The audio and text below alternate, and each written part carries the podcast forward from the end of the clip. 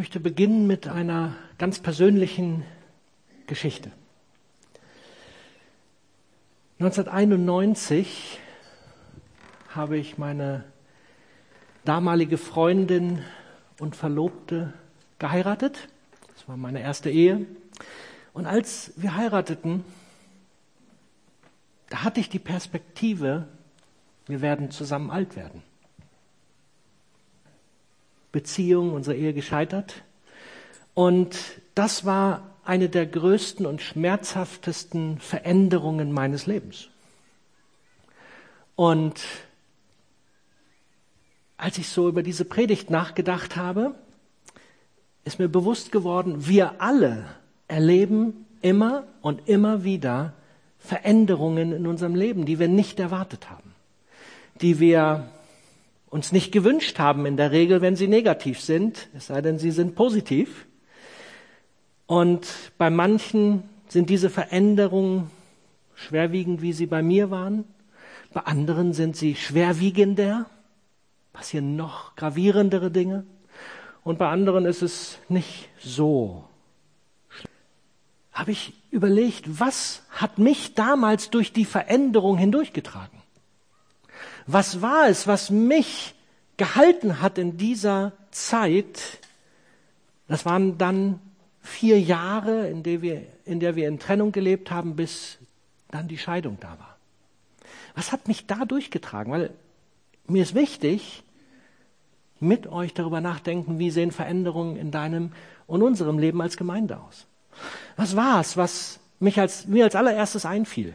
Die meisten würden jetzt sagen, ja, deine Beziehung zu Gott sicherlich. Ich gebe zu, es war nicht mein erster Gedanke. Mein erster Gedanke war, es waren Menschen an meiner Seite. Es waren Menschen da, 97, manche sehe ich heute hier, und ich freue mich, dass bis heute die Beziehung da ist. Bei denen konnte ich jederzeit anklopfen, klingeln und da sein.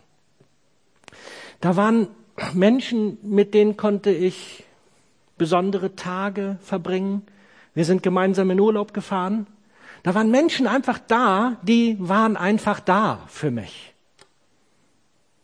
Mit denen hatte ich vorher Beziehungen gebaut und diese Beziehung hat gehalten. Ihre Türen waren immer offen. Aber ob ihr es glaubt oder nicht, man kann unter einer Gruppe von Menschen sein und einsam sein.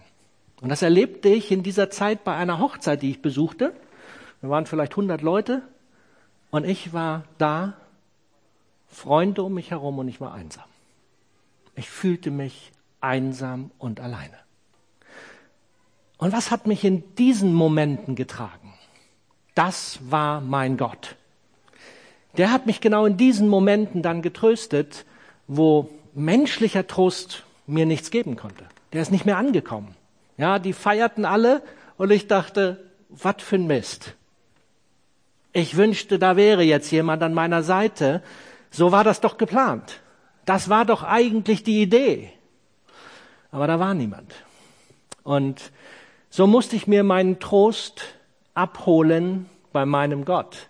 Und ich kann heute sagen, diese Krise war die tiefste Begegnung mit Gott. Ich habe dort gegründet in Gott. Ich bin tiefer gekommen mit Gott als jemals zuvor und vielleicht auch danach.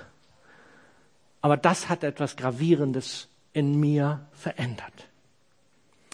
Aber nicht nur das. Ich brauchte auch etwas, was mir geholfen hat, damit meine Beziehung mit Gott sich gründen konnte. Und das war geblieben, obwohl ich lange nicht alles gut finde, was damals gelaufen ist.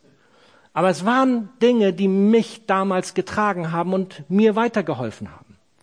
Es waren Gottesdienste, es waren Veranstaltungen, es waren Impulse, es waren Predigten, es waren Gebete und so weiter, die mich getragen haben, die mir geholfen haben, die richtigen Gedanken zu bekommen und mit Gott gründen zu können. Wäre Gemeinde nicht da gewesen, ich weiß nicht, wo ich heute wäre. Damals war ich noch nicht Pastor, wo ich wusste, wenn ich Montag die neue Woche beginne, ich wusste, ich werde in eine Kleingruppe gehen. Es waren Angebote, regelmäßige Dinge da, die mich durchgetragen haben.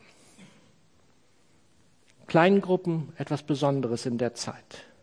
Und es war eine Person, mit der habe ich mich jede Woche getroffen. Jede Woche. Und diese Person hat sich anderthalb Stunden Zeit genommen, jede Woche. Für vier Jahre. Haben bestimmt mal eine Woche ausfallen. Hat mit mir gebetet und hat mir geholfen, wegzuschauen von mir. Hat mir geholfen zu realisieren, dass Dinge, die in mir, in meinem Herzen aufbrachen, Bitterkeit, Schmerz und was es alles ist in so einer Zeit, die wieder dahin zu bringen, wo sie hingehören, nämlich zu Gott. Und ich kann heute sagen, am Ende der vier Jahre war alles bei und konnte das auch leben. Ich musste natürlich loslassen. Ich habe vieles in der Zeit loslassen müssen. Aber nicht nur das, ich dürfte Neues beginnen. In dieser Zeit, so verrückt wie das klingen mag, habe ich mir eine Wohnung gekauft, obwohl ich kein Geld hatte. Und Gott hat einfach Gnade geschenkt. Ja, ich habe so so ein großes Projekt in so einer verrückten Zeit angehen können. In der wohnen wir heute. Und ich hoffe, ihr könnt so ein bisschen mitnehmen. Es gibt so in Zeiten von Veränderung reden. Weil wir als ganze Gemeinde stehen plötzlich vor einer Zeit, wo nichts mehr so ist, wie wir das eigentlich mal Ende letzten Jahres geplant hatten. Wir haben drüben im Büro haben wir noch einen Kalender, wo alles schön draufsteht, was dieses Jahr hätte passieren sollen. Ihr lacht schon alle. Richtig. Anders gekommen. Gemeinde in Zeiten von Veränderung. Michael Winkler war letzte Woche hier, hat gepredigt und hat uns mit hineingenommen in die drei Phasen, die eine Gesellschaft in Zeiten von Land bewegt. Dann wissen wir, das ist so. Und dann kommen besonders die jungen Leute in diese Phase, ich darf es nochmal sagen, scheißegal. Und dann passieren Dinge, wo manche den Kopf schütteln und sagen, so kann man sich doch in so einer Zeit nicht verhalten. Ist diese Veränderung nur für die, die wir in den Medien sehen? Ihr lieben Leute, nein. Auch wir als Gemeinde haben mit Veränderungen zu tun, die wir nicht wollten und die wir nicht erwartet haben. Wenn ich hier gucke, ich kenne andere Zeiten. Nicht 120 Stühle aufgestellt hatten, sondern wo hier 300 Stühle standen. Die Hälfte unserer Gemeinde sitzt vielleicht jetzt vor den Bildschirmen. Und sie können heute nicht hier sein. Wir haben einen großen Raum, wir haben die ganzen Stühle, wir haben 700 Stühle. Und wenn ich gucke, ich liebe diese Veränderungszeiten nicht. Ich weiß nicht, wie es euch geht. Gerade wenn man dachte, es läuft doch gar nicht so schlecht. Wer will dann Veränderung? wenn es grottenschlecht läuft, dann sehnt man sich nach Veränderung. Aber wisst ihr, Wer will, dass Dinge sich in diese Richtung verändern? Und ich habe überlegt, wo haben wir ein biblisches Vorbild? War Gemeinde schon immer permanent verändern müssen?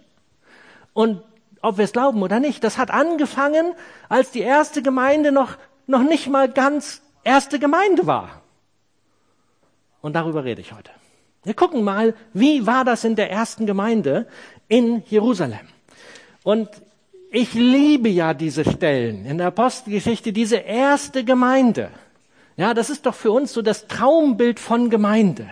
So wünschten die meisten Leute sich Gemeinde. Wir gucken mal. Ihr könnt das nachlesen, Apostelgeschichte 2 bis 6. Ich habe jetzt nicht, ich lese jetzt nicht Vers für Vers, sondern ich habe zusammengefasst Und es fing an mit Pfingsten. Der Heilige Geist fiel und Petrus predigt. Die Predigt seines Lebens. Und 3000 entscheiden sich für ein Leben mit Jesus. Die erste Gemeinde ist gegründet. Und dann Apostelgeschichte 2, 42 geht es mit einer tollen Beschreibung los. Alle hörten den Lehren der Apostel zu. Sie hatten Gemeinschaft einander hatten. Sie verkauften ihren Besitz, teilten den Erlös mit den Bedürftigen, beteten täglich im Tempel, trafen sich zu den Mahlfeiern in den Häusern, nahmen die gemeinsamen Mahlzeiten, bei Gott zu loben und waren bei den Menschen angesehen. Jeden Tag fügte der Herr neue Menschen hinzu. Wow. Hört sich das für euch auch gut an? Immer wieder, wenn ich das lese, finde ich, ja, das ist so, wie es sein soll. Und wenn sie nicht gestorben wären, dann würden sie heute noch so Gemeinde leben. Oder? Nein, tun sie nicht. Sie sind auch gestorben, aber das war nicht der Grund. Weil als sie noch lebten, fing die Veränderung an. Womit begann es? Es begann damit, dass es einen Auslöser für eine Krise gab. Was war das? Petrus und Paulus sind, nee, Paulus kann nicht sein. Vor dem Tempel treffen sie einen gelähmten Mann und mir fiel auf, dort steht, dass er jeden Tag dorthin gelegt wurde. Und da die ja jeden Tag auch in den Tempel gingen, haben sie ihn offensichtlich nicht das erste Mal dort gesehen. Aber an diesem Tag war irgendwas anders. An diesem Tag haben sie ihn gesehen, ließen sich ansprechen und dann lesen wir den Vers, den ganz viele kennen, Apostelgeschichte 3, Vers 6. Doch Petrus sagte, ich habe kein Geld für dich, aber was ich habe, gebe ich dir im Namen von Jesus Christus von Nazareth. Steh auf und geh. Und was macht der Typ? Er steht auf und geht. Und fängt an, den Herrn zu loben und zu preisen. Und ihr könnt euch vorstellen, was das ausgelöst hat. Die anderen Leute, die das gesehen hatten, und die kannten den ja alle, weil sie waren alles Tempelgänger, den kennen wir doch, der, der, der hat doch da als Gelähmter seit Jahren vor dieser schönen Pforte gesessen. Und plötzlich, was ist passiert? Und man erzählte sich, und plötzlich waren sie alle bei der Predigt von Petrus. So wünschen wir uns das, oder? Die Leute kommen, wir dürfen predigen, alle hören begeistert zu. Aber das war nur die eine Sache. Es gab auch ein paar wenige, die hörten nicht Geister und der Hauptmann der Tempelwache kam zur Predigt dazu. Und dann sagt die Bibel, sie waren höchst beunruhigt über diese äh, Predigt des Petrus. Und was taten sie?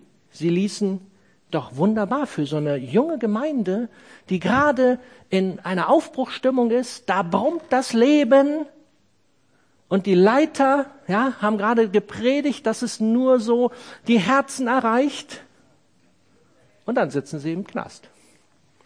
Ist erstmal nur eine Nacht. Gott sei Dank. Und am nächsten Morgen werden sie vor die Theologen und vor die Leute, geistlichen Leiter geholt. Man verbietet ihnen, dass sie über Jesus erzählen dürfen, weil das war das Hauptproblem und sie werden dann freigegeben. Und jetzt die Frage an dich. Stell, dich, stell dir vor, du hättest jetzt gerade die Nacht im Gefängnis gesessen und was würde. Ich habe darüber nachgedacht, was könnte man tun? Die eine Variante war, ab zur Familie und erstmal runterkommen, ab aufs Sofa, entspannen, chillen, gut essen. Boah, Nochmal gut gegangen, ey. Puh, alter Schwede. Ein bisschen Wunden lecken, ne? Zurückziehen, bloß nicht auf die Straße. Haben sie uns ja verboten, wer weiß.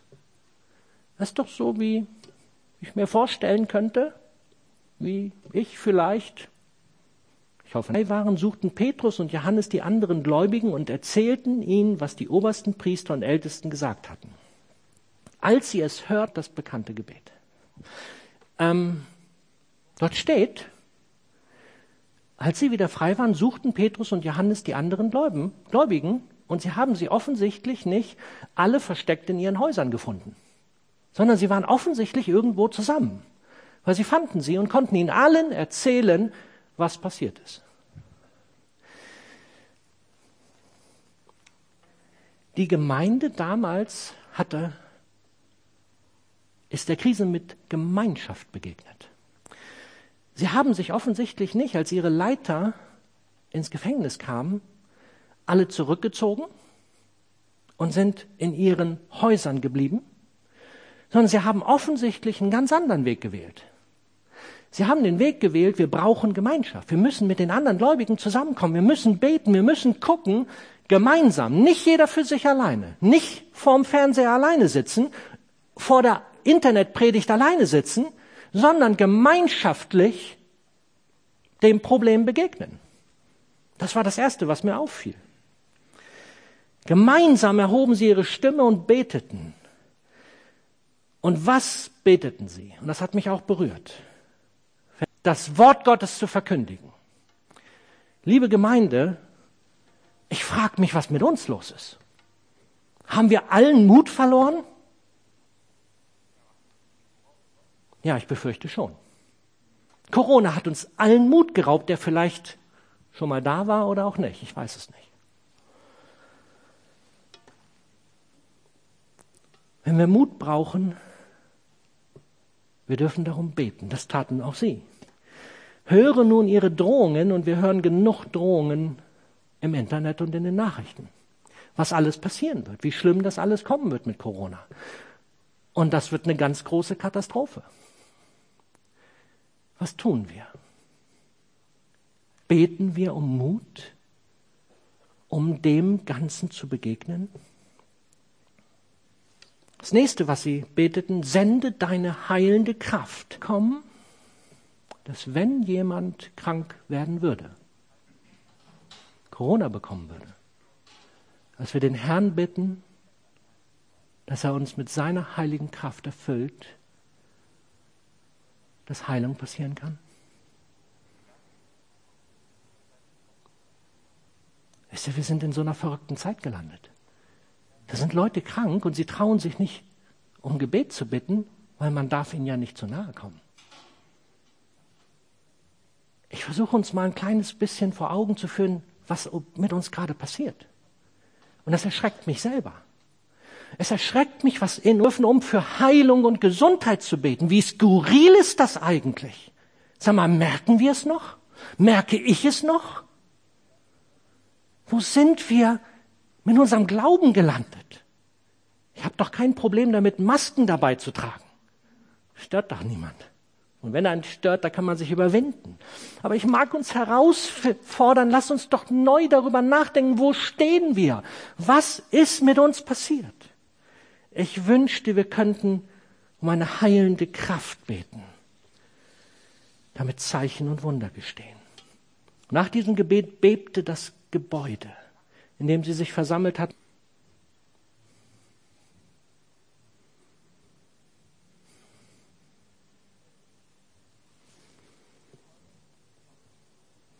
Und sie predigten mutig und unerschrocken die Botschaft Gottes. Jetzt kommt was weiteres, Vers 32. Die Gläubigen waren ein Herz und eine Seele. Sie betrachteten ihren Besitz nicht als ihr persönliches Eigentum und teilten alles, was sie hatten, miteinander. Armut gab es bei ihnen nicht, weil die Leute, die Land oder Häuser besaßen, etwas von ihrem Besitz verkaufen. Sie haben nicht alles verkauft. Sie haben etwas davon verkauft. Sie haben miteinander geteilt. Wisst ihr, was ich noch beobachtet habe? Wir alle haben unterschiedliche Sichtweisen, wie wir in der Corona-Zeit richtig miteinander umgehen. Und ich will ganz ehrlich sein, wir müssen das respektieren. Und bitte vergebt mir, wenn ich vielleicht mit dem, was ich eben herausgefordert habe, dem einen oder anderen zu nahe getreten bin. Ich respektiere jede Sicht. Uns bitten, ein Herz und eine Seele zu bleiben oder wieder zu werden. Dass nicht die unterschiedlichen Sichtweisen, wie wir der Corona-Zeit begegnen, uns trennen dürfen. Ob wir die Türen so oder so aufmachen oder ob wir es gemacht haben oder nicht. Oder ob wir die Maske mal vergessen haben oder nicht. Das darf uns doch nicht trennen, sondern da können wir doch in Liebe einander ermutigen. Aber so eine Sachen dürfen uns doch nicht auseinanderbringen, sondern lasst uns doch von der ersten Gemeinde Gemeinde lernen. Ich mag uns ermutigen, dass wir ganz neu Mut bekommen und wenn wir ihn nicht haben, Gott um Mut bitten. Dass wir durch diese Zeit der Veränderung gut hindurchkommen.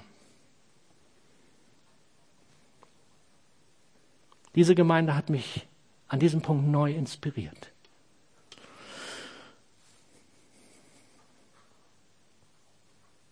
Eigentlich und was wurde in dem letzten halben Jahr eigentlich verändert?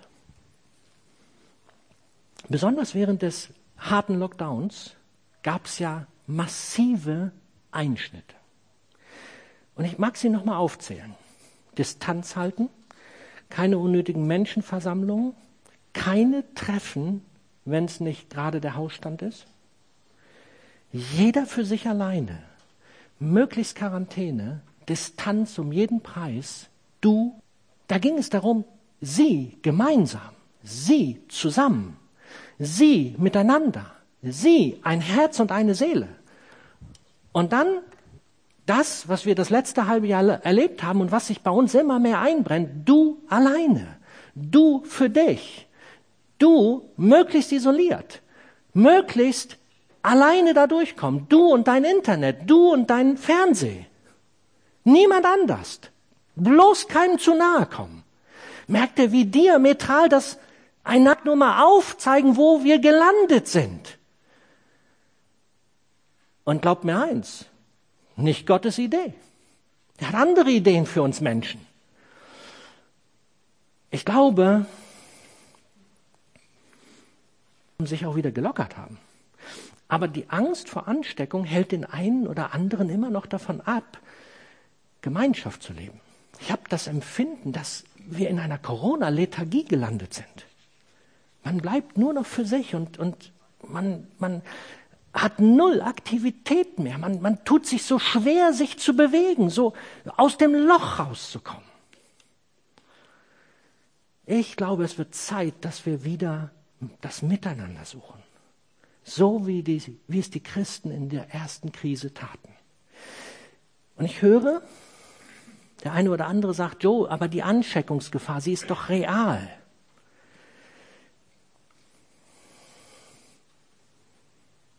Ich mag kein Statement dazu abgeben, aber ja, wir haben sehr wohl damit zu tun, dass das ein ganz reales Virus ist und dass davon eine ganz reale Ansteckungsgefahr ausgeht.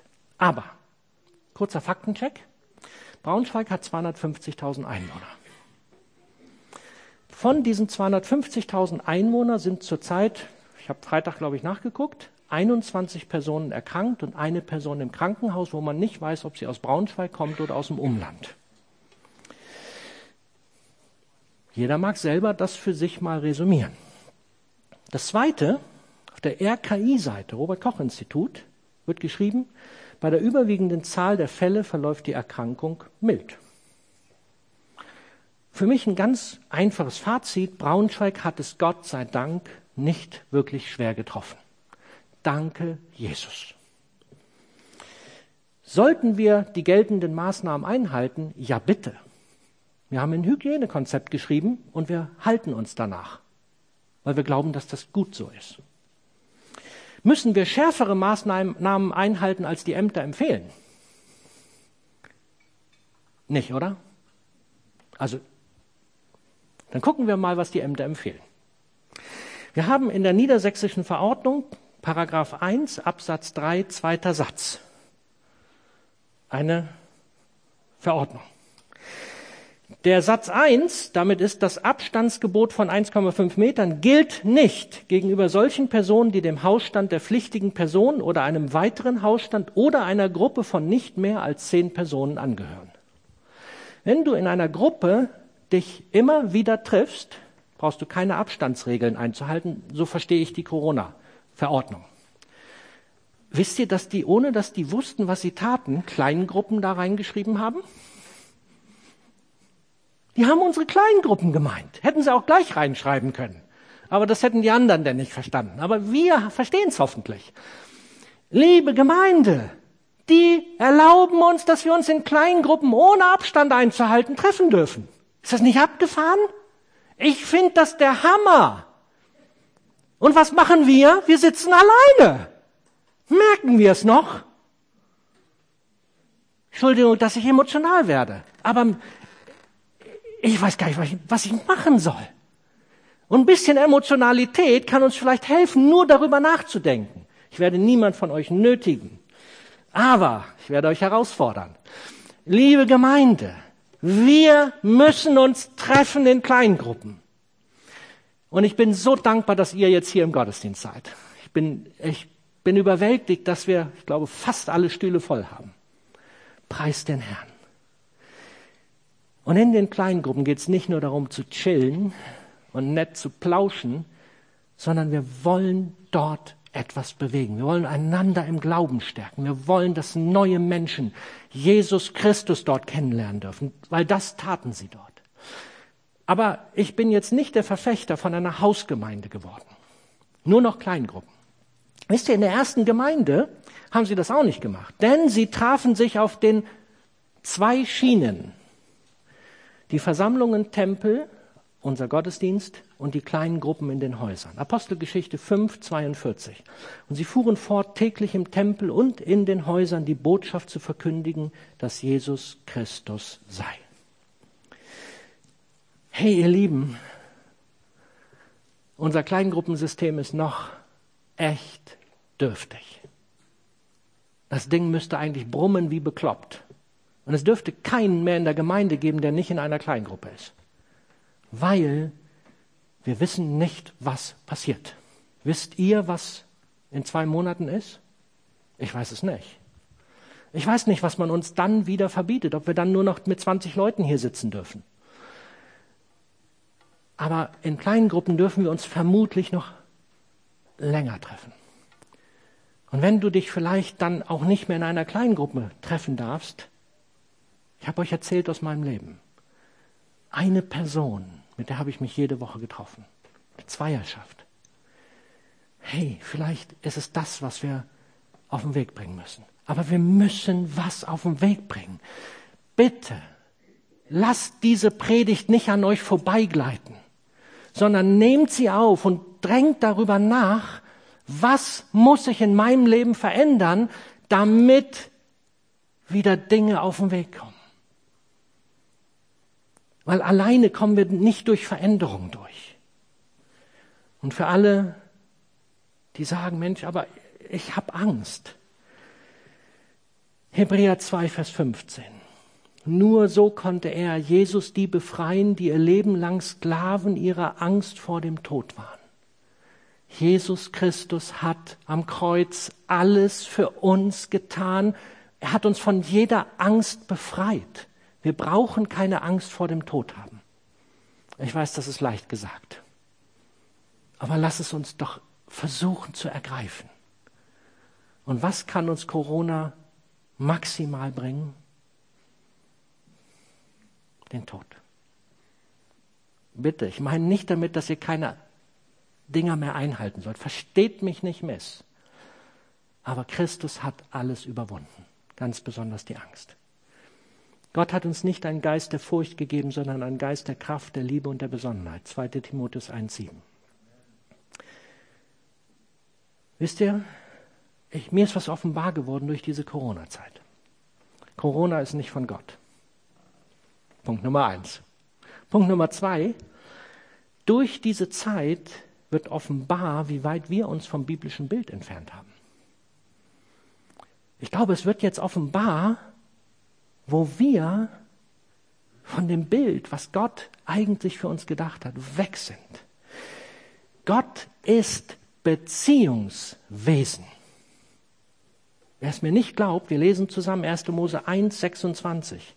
Und Gott sprach, und jetzt völlig verrückt, lasset uns Menschen machen. Da steht nicht, lasset mich Menschen machen. Nein, Gott spricht in der Mehrzahl. Gott ist uns. Beziehungswesen. In der anderen Übersetzung, das ist Neues Leben gewesen, da sprach Gott, wir wollen Menschen machen. Das ist die Luther-Übersetzung. Wir wollen Menschen schaffen. Und dann nach unserem Bild. Das heißt, auch wir sind Beziehungswesen. Und man versucht uns gerade durch den, den Wahnsinn, der, der uns tagtäglich in den Medien begegnet, uns davon abzubringen, dass wir Beziehungswesen sein dürfen. Man versucht uns zu beschneiden, dass wir das nicht mehr wahrnehmen, sondern Beziehungen nur noch übers Internet haben. Das ist keine Beziehung. Das ist, weiß ich nicht. Liebe Gemeinde, ein Zitat aus dem Artikel von Christel Eggers, äh, Standhalten der Aufatmen-Zeitschrift. Darum sagte Dietrich Bonhoeffer, dass manchmal das Wort des Bruders stärker als der Christus im eigenen Herzen ist. Wir brauchen Freunde, um im Glauben standzuhalten. Freunde, die mir einen Gruß zukommen lassen, ein Lied für mich singen, nach mir fragen, eine Karte schreiben, Blumen schicken, für mich beten. Wohl dem Menschen, der zur rechten Zeit in den Schatz von Freundschaft und Beziehung investiert hat. Dann hat er in der Not.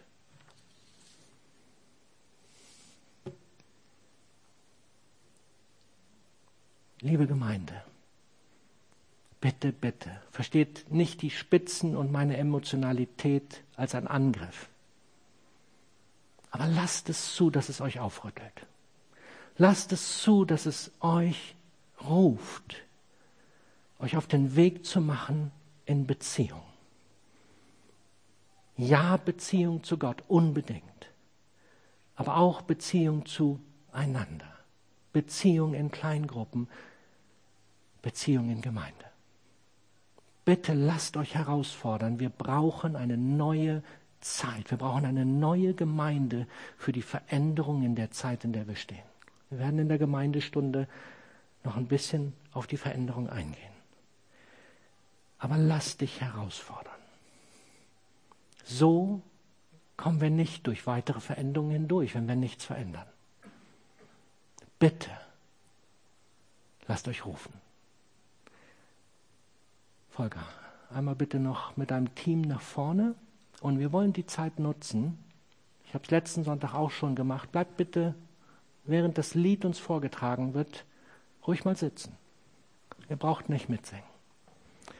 Aber bitte fragt den Heiligen Geist. Heiliger Geist, was möchtest du mir heute durch diese Predigt sagen? Wo legst du deinen Finger drauf? Heiliger Geist, was möchtest du, dass ich es verändere? Und dann habe ich eine Bitte. Ich bin der Meinung, der Heilige Geist redet zu jedem von euch. Dann habe ich noch eine Bitte. Was der Heilige Geist geredet hat, das schreibt ihr auf und entscheidet euch, dass ihr es in die Umsetzung bringt. Weil wenn ihr es nur hört und euch nicht entscheidet, es zu tun, dann fragt lieber nicht den Heiligen Geist, dann enttäuscht ihr niemand. Aber ich würde mich freuen, wenn wir mit einer Herzensveränderung aus diesem Gottesdienst gehen dürfen. Und so bitte ich dich jetzt, Heiliger Geist, dass du offene Herzen bei uns vorfindest, dass du zu uns redest, dass du die Finger auf die Punkte legst, die du verändert haben möchtest. Nicht, was ich will, das ist völlig uninteressant. Was du möchtest, Heiliger Geist. Rede zu jedem ganz persönlich, hier und an den Bildschirm. Und ich bitte dich, Heiliger Geist, Offenbare, offenbare, was du tun möchtest.